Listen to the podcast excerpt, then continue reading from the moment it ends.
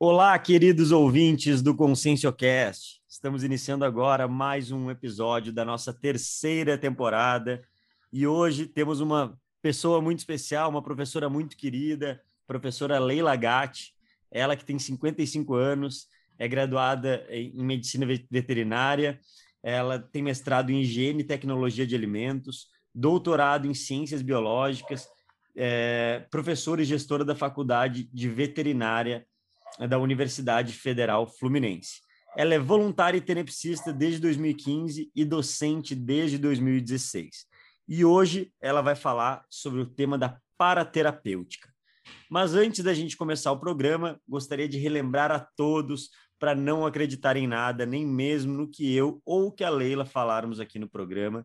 Tenham suas próprias experiências, experimentem e Lembrando também que se você deseja acessar mais conteúdos da CIP, se você deseja saber mais sobre a Conscienciologia, você pode entrar no site acip.org e ficar por dentro de toda a nossa programação. Leila, seja bem-vinda pela primeira vez aqui no ConsciencioCast. Que honra ter você aqui conosco. Muito obrigada, Eduardo. A honra é toda minha. é um prazer estar aqui com vocês. Maravilha, Leila. E para a gente começar, eu sempre é, faço isso aí na primeira vez que, o, que um professor participa do ConsciencioCast. Para os nossos ouvintes te conhecerem, eu queria que você comentasse um pouco quem é a Leila, como você veio parar aqui no ConsciencioCast, como que você conheceu a Conscienciologia. Se você puder nos contar um pouco, eu te agradeço. Ah, muito bom. Então, é, eu conheci a Conscienciologia, ouvi falar da Conscienciologia através de um parente, é, em 2013, né? E é, nesse mesmo ano eu tive um congresso profissional em Foz do Iguaçu em dezembro e aproveitei para ir conhecer o CIEC, né? E aí conheci e fiquei assim muito com uma expectativa muito boa com com o que eu vi, assisti uma tertúlia do professor Valdo e eh, eu tinha férias em janeiro, né? E falei, eu volto aqui em janeiro para fazer meu primeiro curso. E voltei. Então, eu costumo dizer que, embora eu seja carioca, resida hoje em Niterói, que é no estado do Rio, mas eu conheci a Conscienciologia através de Foz do Iguaçu. E aí eu, eu voltei, então, em janeiro de 2014 e fiz o meu primeiro curso na Conscienciologia, que foi um acoplamentário. E assim, foram é, os amparadores foram muito didáticos comigo. Isso ficou muito forte, assim, essa lembrança é muito forte para mim. É, me mostraram o que eram chakras durante o acoplamentário, porque a Leila é, era cartesiana, de carteirinha, sabe? Então, a, a, mudança do paradigma, ela precisava vir bem explicativa, bem didática, né?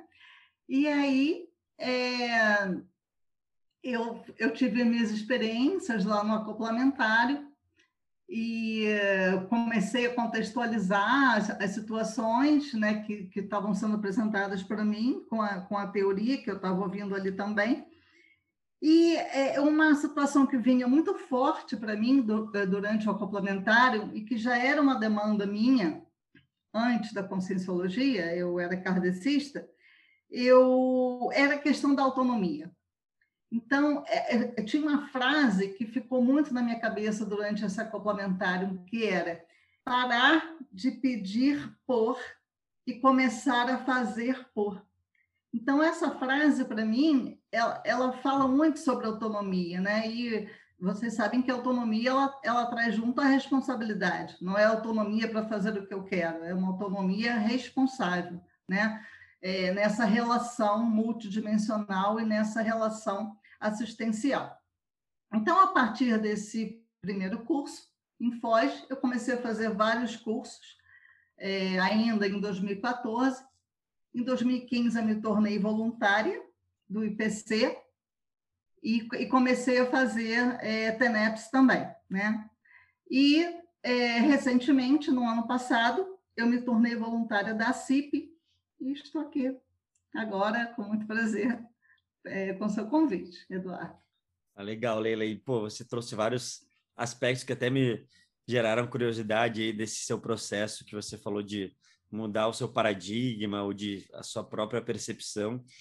Mas para a gente até falando sobre, sobre essas questões e a gente entrando um pouquinho no tema, a gente fala, fala de paraterapêutica, que paraterapêutica tem aí essa questão do para, que a gente vê muito na conscienciologia, que em várias, é, várias enfim, estudos e, e, expressões que a gente usa.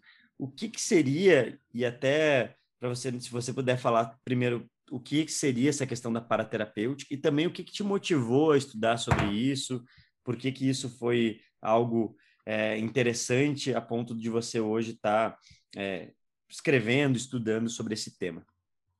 Sim, Eduardo.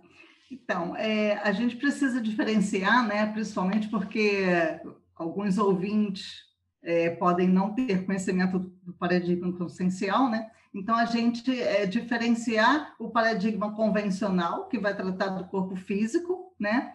E do paradigma consciencial, que vai ter a abordagem do holossoma que são os quatro corpos de manifestação da consciência, né? Então a gente vai estar trabalhando com o soma, que é o corpo físico, com o energossoma, que é o corpo das energias, o corpo energético, o psicossoma, que é o corpo das emoções, e o mental soma, que é o corpo do discernimento. Então a gente já começa a perceber que a paraterapêutica ela é uma especialidade da conscienciologia que estuda é, um conjunto de posturas e técnicas interassistenciais, cosmoéticas, visando a terapêutica, mais o diferencial através da consciencioterapia, porque a gente vai estar visando aí a terapia da consciência e não a terapia de forma integral, né? Não só a, a terapia convencional do corpo físico. E isso até é, chama atenção o, o, sinônimo de paraterapêutica, que é a ciência da terapêutica holossomática, exatamente por ela envolver os corpos de manifestação é, da consciência. Bom, o meu interesse nessa área, na verdade, da paraterapêutica, é porque eu tenho é, um, um tema de estudo, né, que eu estou, inclusive, desenvolvendo o verbete na conscienciologia, que se chama Paraterapêutica da Violência Infantil. Aqui a gente vai fazer uma abordagem geral da, da, da paraterapêutica, mas a gente pode citar é, vários exemplos de uso, né? E aí, é, eu, eu, nesse meu estudo, o que que eu, que eu percebo, né? Que a paraterapêutica, ela pode ser acolhedora, aliviadora, curativa, incentivadora, reciclogênica, heteroperdoadora e pacificadora. De preferência, tudo isso junto, né? Que vai, na verdade, se vocês perceberem, vai num crescente. Ela vai desde a paraterapêutica acolhedora, né? Que envolve a empatia, envolve o universalismo, até uma e aí ela, ela, ela vai num crescendo aí no sentido de curar, de promover reciclagens, né, motivações para essa reciclagem, até que ela tem um efeito de pacificação íntima, né? E através da pacificação íntima, da pacificação do nosso planeta, que ainda é um, um planeta bastante bélico, né? E o Leila, é se a gente pensar sobre isso que você falou, é, esses aspectos que envolvem a paraterapêutica, o que, e aí eu estou trazendo já para uma outra questão da consologia, que é a questão da TACOM, né, que é a tarefa do, da consolação, e a tarefa, e a TARES, que é a tarefa do esclarecimento. Você vê a paraterapêutica andando por esses dois, por essas duas vertentes de, de, de tarefas assistenciais, tanto com a TACOM quanto a TARES, ou como que funciona essa questão da paraterapêutica? Olha, é, Eduardo, eu, eu até listei aqui umas posturas que eu entendo como bastante importantes é, e como técnicas energéticas interassistenciais de, de forma geral. Eu não excluiria a TACOM. Se a TACOM for uma forma de você acessar aquela consciência, né? se ela for uma ferramenta nesse contexto, né? Vamos, vamos é, dar o exemplo aí de uma tacomba bastante comum no, no, nosso meio, né? no meio da, da SOCIM. a, a doação de alimento, a doação de sopa, né? Você, se você ficar só na doação de sopa, é uma, é uma TACOM, né? Mas se, se, se aquele for o mecanismo para você chegar naquela população né, que, que habita as ruas e exteriorizar as suas energias, aí a história já passa a ser outra, né? É uma ampliação do conceito de, de assistência, né? Então, está tudo certo. Se for através do TACOM, no meu entender, está tudo certo. Mas eu diria que a paraterapêutica ela, ela é pautada em algumas posturas e técnicas, e entre essas técnicas está a TARES, que é a tarefa do esclarecimento. Né? Então, eu achei bem interessante essa pergunta que você fez, para a gente sair daquele mito também de que técnica energética interassistencial é só, são só as manobras energéticas, né? Assimilação, desassimilação. Não, ela envolve as posturas. Então, ela envolve a educação, ela envolve o oferecimento de conhecimento, né? Que, que também é educação. Ela, é, é, ela envolve eh, uma abordagem assistencial cotidiana, ou seja, você é assistencial no seu dia a dia, você tem uma postura assistencial 24 horas por dia, que isso vai favorecer a sua conexão com o amparo? Ou você é assistencial de vez em quando? Né? Você tem realmente uma visão assistencial para que seja o melhor para o outro, o melhor para todos? Ou você é assistencial quando envolve o seu próprio conforto? Então, envolvem muitas posturas que vão além né, da, das próprias práticas energéticas que a gente aprende, né, na conscienciologia. Mas a TARES é fundamental, é através da reeducação que, a, que a gente é, ou, é, promove a nossa autorreciclagem e que a gente motiva a reciclagem no outro, né? Sem dúvida, sem dúvida é, é através da, da tarefa do esclarecimento. E porque eu achei interessante você comentou sobre a Tares e a Tacom, porque na verdade, se você parar para pensar também, a Tacom, entre alguém que não está fazendo nada e está fazendo a Tacom, que seja aí essa questão da sopa que você falou, melhor isso do que não estar tá ajudando ninguém, né, Leila? Pelo menos eu sempre penso isso, que é para a gente desmistificar também um pouco essa questão da, da, dessa tarefa assistencial. Mas, Leila, eu quero te perguntar o seguinte: você comentou que um dos, dos trabalhos que você está fazendo é sobre a questão da paraterapêutica em relação à violência infantil. É isso? Esse é, é o nome? Sim. E você podia comentar como que, que funciona essa terapêutica em relação a isso? A gente puder aprofundar um pouquinho mais de, de exemplos que você vê nesse caso, que a gente pode entender melhor como que esse tema aprofunda nesse viés? Sim, eu posso, Eduardo é, assim, é, primeiro a minha motivação para escrever sobre isso, né? É, são experiências de vida, você é, é, e a possibilidade que eu tive de percebendo a constância dessa situação da violência infantil aparecendo para mim em várias situações durante toda a minha vida, desde criança até hoje, aos 55 anos, aquela situação assim é até bastante clássica. Ninguém está vendo, mas eu estou vendo. Ninguém está escutando uma situação na vizinhança, mas eu estou escutando. É, é, acontece na, na rua, isso, e só eu que chego na varanda. Então, assim, é aquela situação que você vê que é para você, né? que não é à toa, que, que você tem relação com, essa, com esse contexto.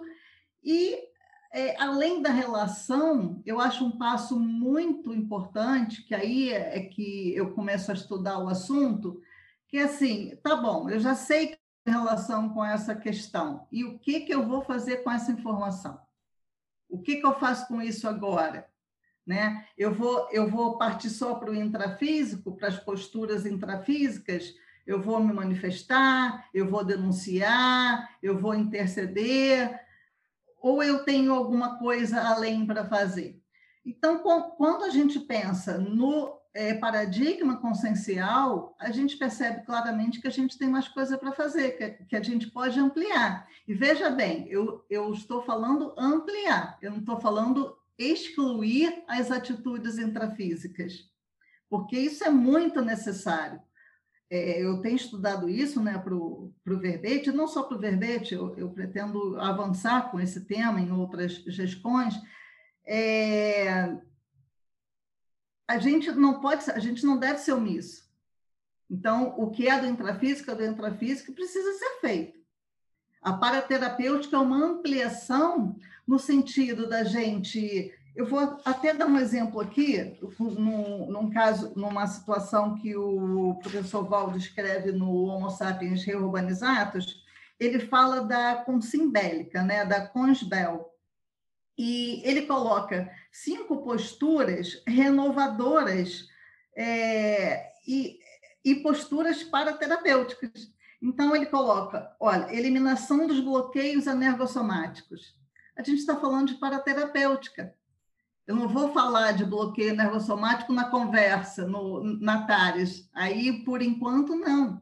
Essa consimbélica, ela, ela precisa de uma mudança, de uma renovação, de uma motivação que, que, que gere uma consciência do que ela está fazendo, um autoenfrentamento, né, da questão, por que, que eu sou assim? Né? Por que, que eu ajo dessa forma? Então, é um dos pilares da conscienciologia, né? a autopesquisa. É uma reflexão, né? É por que, que eu ajo dessa forma? E sem culpabilização, né? porque promove uma estagnação grande, mas com uma motivação energética, aí é que eu quero chegar. Da onde vem essa motivação energética? Vem da paraterapêutica para que haja essa reflexão, essa vontade de mudar, essa reciclagem intraconsciencial e, é, e, e, a mudança para a pacificação íntima e a pacificação do grupo, né? Agora, para isso, Eduardo, eu considero que a gente tem que ter uma postura, a gente se propondo a ser paraterapêutica, é, paraterapeuta, a gente precisa ter uma postura é, de muito universalismo, porque nesse contexto da violência, a gente precisa fazer paraterapêutica com a vítima e também com o algoz. Então, a gente tem que ter a empatia, a gente tem que reconhecer o estágio evolutivo do nosso planeta, e senão a gente começa a selecionar, né? Só a vítima que, que, que, merece atendimento, só a vítima que merece a consideração, mas quem é vítima, quem é algoz? E quando alguém é vítima, quando alguém é algoz? Se a gente pensar no outro pilar é, do paradigma consciencial, que é a serialidade de vidas. Então, a gente atua aí na paraterapêutica como mini peça. A gente não atua como juiz, né? A gente não está jogando nada. Mas insisto, o que é do intrafísico é intrafísico. A, a denúncia é, é, é, necessária, a intervenção é necessária, a retirada né, dessa criança ou dessa vítima, seja quem for, desse ambiente de violência é necessário, mas é, tem que acontecer o melhor para todos. A gente tem que ter isso em mente. Então, como paraterapeuta, a gente precisa, a gente não pode esquecer disso. Né? E aí, assim, voltando à, questão da, da, da consciência bélica, a, a, eliminação dos bloqueios anergossomáticos, é, é claro que uma consciência bélica, ela tem vários bloqueios, né? No, no seu corpo energético, é, de, descompensação de psicossoma, né? Um outro, uma outra postura que ele coloca, o desacoplamento paraterapêutico de, de consciências enfermas, que é claro que, que a gente sabe que nessa condição que aparentemente é, é intrafísica, existe uma, uma, uma variável aí que é o extrafísico, né? as, as consciências assediadoras. E não também botando só a culpa no extrafísico, né? A gente aqui no intrafísico também atua como assediador das consciências extrafísicas, né? Das, das consciências. Então, é a gente não fazer essa dissociação entre intrafísico e extrafísico, e sim entender que é um conjunto e que a paraterapêutica tem a função de atuar nesse conjunto, nessa multidimensionalidade. Eu respondi o que você perguntou? Respondeu, respondeu e me gerou bastante muitas dúvidas aqui em relação ao que você está falando, porque abriu outros horizontes. E aí eu estava pensando aqui, você falou muito sobre a questão do universalismo, que para ser um paraterapeuta precisa ampliar essa questão do universalismo. E, e eu vejo que isso pode ser considerado até um grande desafio, né? Porque nesse mundo que a gente está hoje, com muitos preconceitos, muito é, é, aquilo ou é aquilo ou é o outro, é muito, Sim. enfim, tem essa questão muito binária até certo ponto.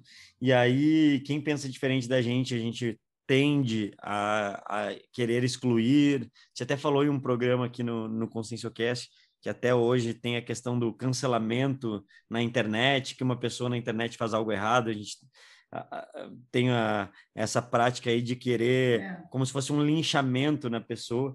E aí eu te pergunto, Leila, como que a gente faz para ampliar o nosso universalismo nessa relação da paraterapêutica? Mas antes de passar a pergunta, até já quero comentar sobre um outro ponto que só para contribuir com tudo isso, que foi a questão da que você comentou de vítima, algoz, e até me lembrou de um livro que até o professor Valdo é, escreveu no momento, na época que ele ainda estava no movimento espírita, junto com Chico Xavier, que era aquele Sexo e Destino, que uhum. tem um uhum. momento, e esse livro é muito bacana, e tem um momento que acontece uma determinada situação, um acidente, que os amparadores na, daquela situação falam assim, ah, e agora? Quem que a gente...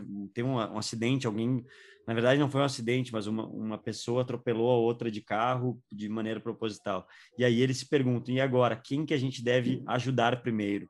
É a vítima ou é a pessoa que, que, que atropelou? Eles, daí eles trazem essa reflexão de quem precisa mais de ajuda. Uma pessoa que foi, é, que, que sofreu esse acidente ou uma pessoa que estava num nível de patologia tão grande a esse ponto de fazer é, um acidente como esse. Então, eu te pergunto, nesse bolo todo aí que eu te trouxe, de como funciona essa questão do universalismo, pensando em tudo isso, pensando da gente conseguir ver, às vezes, posturas extremamente imaturas e anticosmoéticas, e mesmo assim pensar em fazer o melhor para todos e uma terapêutica para aquela esse tipo de consciência. Eu, eu, eu penso, Eduardo, que o primeiro passo para a gente ampliar o nosso universalismo é a gente iniciar a nossa autopesquisa. Né? Porque eu acho que a primeira pergunta para essas pessoas que são muito sectárias é por que, que isso por que, que isso me incomoda tanto? Né? Por que, que eu não consigo ter empatia por, pelo grupo X ou pelo grupo Y? Né? Por que, que isso me faz tão mal? O, o que, que isso me traz à memória, mesmo que seja ainda uma memória inconsciente. Então, é, eu não vejo outro caminho para a gente realmente ser universalista se a gente não começar a assistir a nós mesmos. Porque, assim, eu tenho que me assistir, né? Para eu ajudar o outro, eu tenho que me assistir primeiro. Isso não é egoísmo, isso é racional, né? É aquela história do avião, né? Primeiro você bota a sua máscara, depois você bota a máscara de, de quem está do seu lado que não tenha conseguido colocar sozinho. Porque se eu ficar tentando colocar a máscara no outro sem me dar oxigênio, morremos nós dois, né? Eu, eu, eu deixo de poder ajudar o outro, né? Então, eu acho que a gente assistir a si mesmo, e quando a gente assiste a si mesmo, a, a nós mesmos, é, nós começamos a ser exemplaristas. Você percebe isso? Que assim, a Leila está mudando, a Leila está com outro, outro padrão energético, né? A Leila tinha um comportamento X, agora esse comportamento está mudando. E, e, a gente realmente é, vira é, é, exemplo não pela falação, mas pelas atitudes e pela postura e pela força presencial, que eu acho que para a terapêutica está é, tá intimamente ligada com a força presencial, é, no nosso grupo Karma familiar, no nosso grupo Karma no trabalho, e vai expandindo para o polikarma. Se já está expandindo para o polikarma, a gente já está ficando mais universalista, né? E, e, e, com essa nossa mudança, a gente passa a ter a autoridade moral, que também é fundamental para fazer é, a paraterapêutica. Porque é, se a, gente, a, voltando de novo a falar sobre as consciências é, bélicas, né? que autoridade moral tenho eu para fazer uma paraterapêutica que eu estou agredindo todo mundo? Né? Que a minha verbalização está é, violenta, né? que eu chego lá é, culpando todo mundo, botando o dedo para todo mundo. Né? Que, que, que tipo de paraterapêutica é essa? Eu tenho que estar super equilibrada para eu poder ajudar o outro. E aí, se eu, se eu entendo, se eu me entendo que eu é, tenho uma evolução, eu passo a entender que o outro também tem. Porque eu acho que um ponto crítico aí nessa postura do universalismo é quando a gente acha que a gente é perfeito. Eu sou perfeito, o problema é do outro. E aí a gente começa a querer distância do outro, a gente separa o outro, a gente isola o outro. E claro que a gente não vai ter é, a empatia necessária para ajudar esse outro. Então, eu acho que um ponto assim fundamental é, nessa, se a gente quer, se a gente realmente quer contribuir para os processos de pacificação, a gente precisa entender que cada um está num estágio evolutivo e que mais que todos todos têm a, a possibilidade, a oportunidade de chegar num nível evolutivo melhor. E a pergunta é: o que, que eu posso fazer para contribuir para isso? Porque botar mais a pessoa dentro do poço não me parece um caminho é, útil, né? É inútil, costumo falar isso. Tem, tem uma situação aí que eu, eu vi há, há, um tempo atrás, há, há muito tempo atrás, eu não lembro nem aonde, mas isso ficou na minha cabeça. Que é a situação assim, é a diferença num jogo de futebol a diferença da torcida, que o time está perdendo, arrasa o time e a torcida que o time está perdendo, e aí é que incentiva o time. Isso é muito interessante, né? Porque essa é uma postura de vida. Se você pensar, isso é uma atitude da nossa vida. Então, quando a gente se depara no nosso grupo Karma, repetindo, seja familiar, de trabalho, ou de moradia, de vizinhança, de, de qualquer estrutura, é, a gente se depara com um problema a gente torce para ir contra, a gente só reclama, a gente bota mais para baixo ainda, ou a, ou a gente, se tiver a possibilidade, é claro, a gente usa dos trafores daquela pessoa, daquela consciência imatura, para mostrar que ela pode melhorar. Então, eu, eu acho que a gente ser universalista é isso, é a gente aproveitar o, o, a oportunidade de enxergar, mas a gente tem que ter abertura para isso. O que o outro tem de melhor né? E através desses trafores incentivar, motivar, através da TARES e através das nossas energias, a melhora dessa, a melhora evolutiva dessa, dessa consciência, seja com sim ou com CX. Legal, Leila. Você falou sobre essa questão de, de incentivar os trafores e eu vejo que isso é uma postura que é uma boa meta, né? Porque é um, uma postura de amparador no sentido de você ver outras pessoas e é, potencializar os trafores das pessoas. Eu vejo que isso realmente é uma postura muito inteligente. E Leila, pode falar, pode falar. Não, pode falar. Eu ia comentar o seguinte: você, um dos primeiros tópicos que você falou nessa sua última resposta foi sobre a questão da autopesquisa, que tudo começa com a autopesquisa e eu é, já de antemão concordo com isso. Mas eu quero te perguntar o seguinte: aqui no ConsciencioCast, a gente costuma perguntar muito na prática, assim, para os nossos professores, para os nossos convidados, de que técnicas, se o nosso ouvinte está ouvindo agora, tá bom, autopesquisa, eu sei que fala muito, fala-se muito disso na conscienciologia e que, é, enfim, tem cursos para isso, mas como que a Leila pode dar uma dica para como começar a autopesquisa, ou quais são as tarefas as técnicas otimizadoras para essa questão da autopesquisa, pensando que a auto, autopesquisa é um, é um caminho tão importante para o desenvolvimento da paraterapêutica? Eu gosto de, de duas posturas aí da autopesquisa, Eduardo. A primeira é o que, que te incomoda no mundo?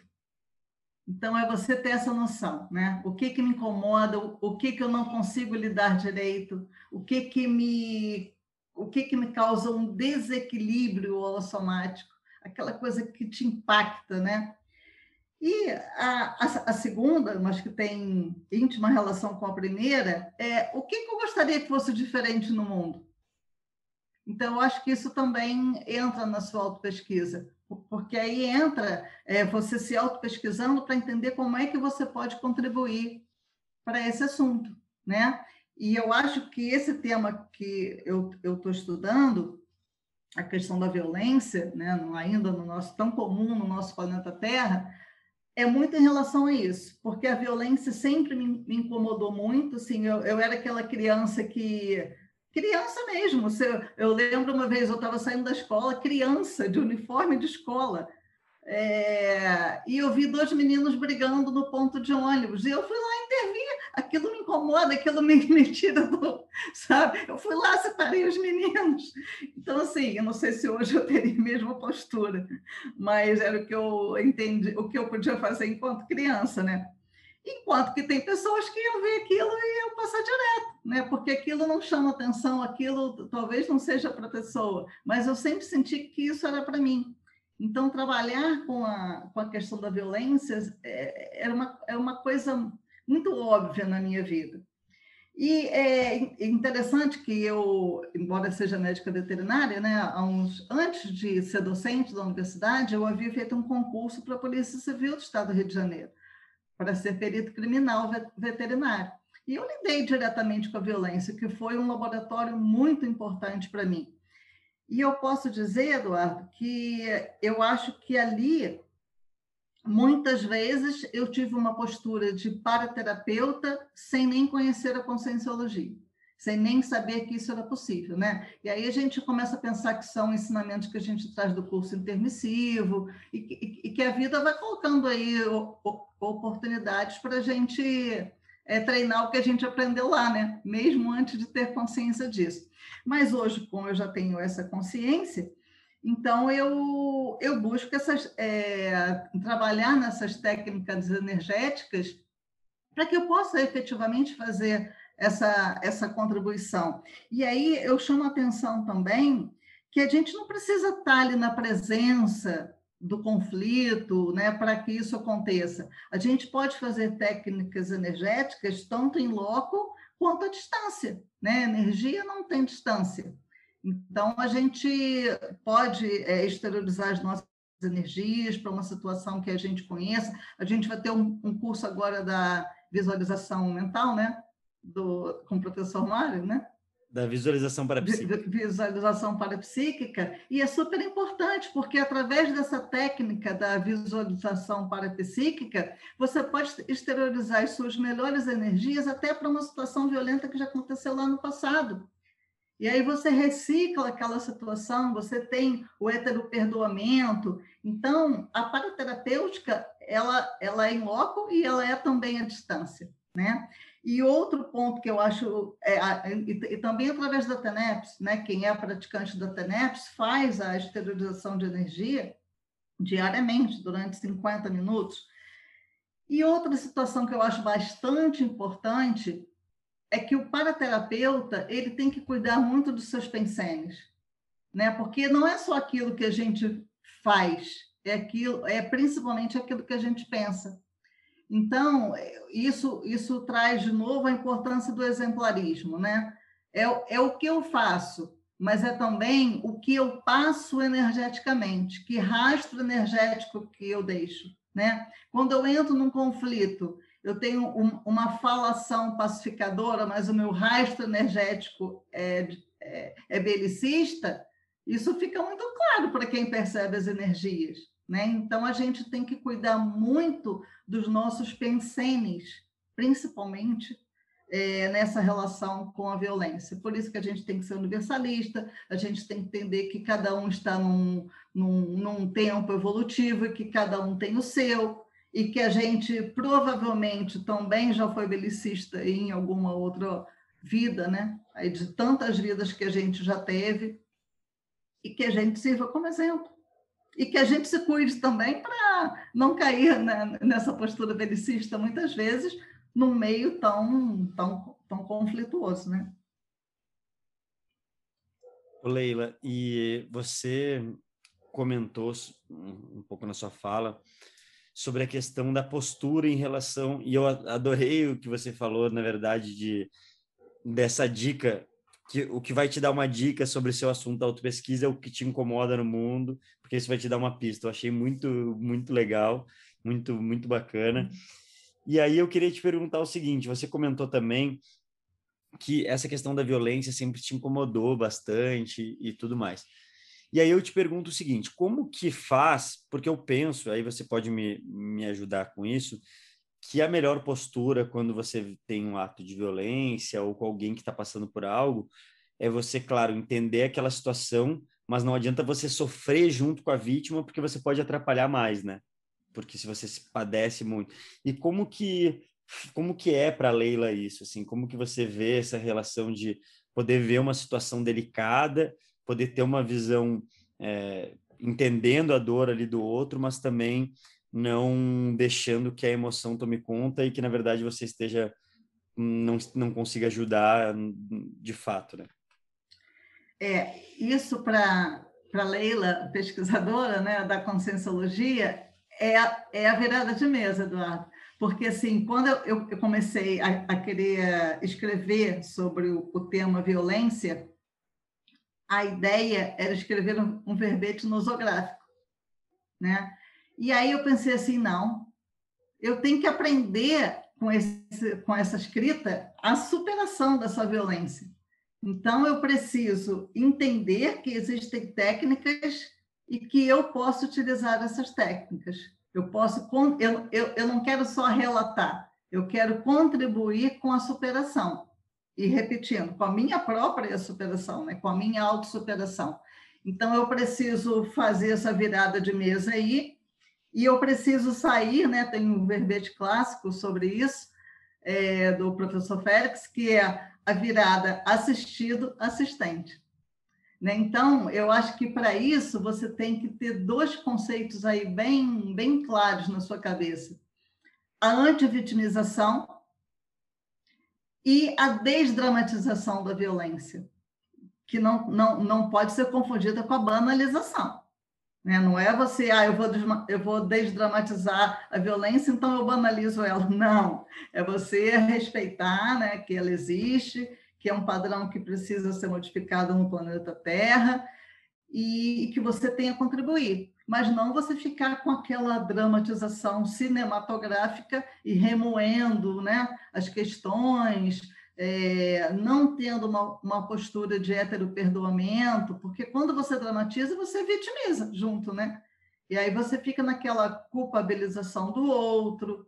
Então, é todo um processo que não é simples mas ele é bastante necessário.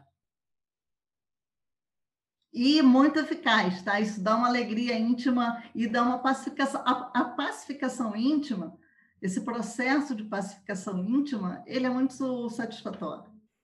Ele é muito bom.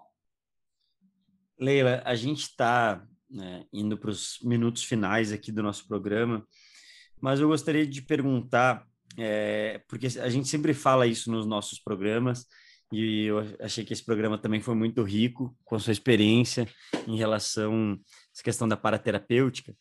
E acho que você já deu algumas dicas, mas se você puder tra trazer algumas outras coisas, ou até exemplos, ou o que vem à sua cabeça em relação a isso, é, de que dicas que o nosso ouvinte fala assim, tá bom, eu quero me tornar um paraterapeuta, quero entrar nesse fluxo da paraterapêutica, Quais dicas que você pode dar para os nossos ouvintes se eles quiserem botar em prática agora, amanhã, hoje, essa questão de se tornar essa postura paraterapêutica? Eu diria, Eduardo, é para estudar, mas não necessariamente nessa ordem, porque o ouvinte pode falar assim: não, mas eu não tenho como estudar agora, eu ainda não acesso a conscienciologia, né? por algum motivo eu não posso estudar. Então, coloque em prática os seus melhores pensamentos. A gente falou muito de, de pensar, né? Sentimento, energias, não é isso? Pensamento, sentimento e energia. Então, treine isso. E sempre tenha a sua melhor intenção assistencial. Eu acho que esse é o treino. Mas para para pensar, respira, né? A gente precisa, para a gente é, é, também fazer é, para terapêutica, a gente tem que descartar uma característica muito importante e muito danosa, que é a impulsividade. Então, quando você se depara com uma situação, não necessariamente uma situação de violência, mas qualquer situação que te perturba, né, que é uma patologia, né, qualquer patologia que dependa da sua paraterapêutica, respira, descarta a impulsividade e pensa e pense que aconteça o melhor para todos. E nesse sentido, emane suas melhores energias para que esse melhor para todos definitivamente aconteça e deixe o seu rastro energético positivo nessa situação. Então, mesmo que você ainda não tenha conhecimento das técnicas da conscienciologia, é, do magnetismo, da força presencial, tenha suas melhores, comece com as suas melhores intenções, mas melhores intenções não para você, melhores intenções para que ocorra o melhor para todos. A gente tem uma máxima na conscienciologia que é o menos doente assiste o mais doente. Então, se, se você, nessa situação específica, você é o menos doente, ajude. Se em outra situação, ou melhor, assista, né? Se em outra situação você é o mais doente, se deixe ser assistido. E nisso todo mundo evolui junto, em grupo. É interassistencial o processo. Muito bom, Leila, ótimo. Acho que você deu aí uma clareada muito bacana em relação a esse assunto. É, a gente está ansioso, a gente vai ficar é, aguardando aqui o seu verbete, as suas outras escons aí, o livro, o que vier sobre esse tema, porque você falou aí com uma propriedade muito legal, com muitos exemplos, com uma energia muito boa. Leila, a gente aqui do Conscienciocast, a gente agradece muito a sua presença aqui no programa. A gente agradece também aos ouvintes por nos acompanharem até agora. Lembrando a todos que temos uma que, que a toda semana, toda quinta-feira, lançamos novos episódios, todo, todo, todas as quintas-feiras, às 11 horas da manhã. E a gente fica por aqui. Leila, também abro o microfone para você também se despedir, se quiser deixar a última mensagem, porque estamos chegando ao fim do nosso programa.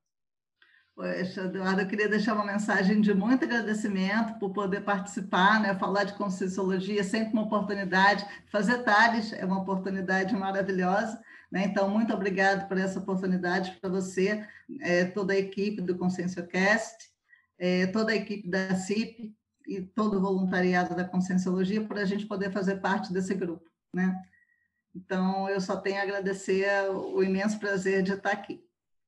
Muito bom, Leila. E então, é, ouvintes, obrigado aí por estarem com a gente até agora. E lembrando que o Conscienciocast, o intuito do Conscienciocast é trazer debates, discussões para aumentar realmente, para ajudar na autopesquisa de cada um de, que está nos ouvindo e deixar aí esse, esse trabalho para quem chegar. Então, se você escutou, está escutando pela primeira vez, ou você conhece pessoas e você acha que esse episódio ou outros episódios do Conselhocast podem ajudar outras pessoas, compartilhe, mande para os seus amigos, para os amigos, que eu tenho certeza que esse conteúdo pode ajudar muita gente. Então, Leila e ouvintes, encerramos aqui e esperamos vocês na próxima semana.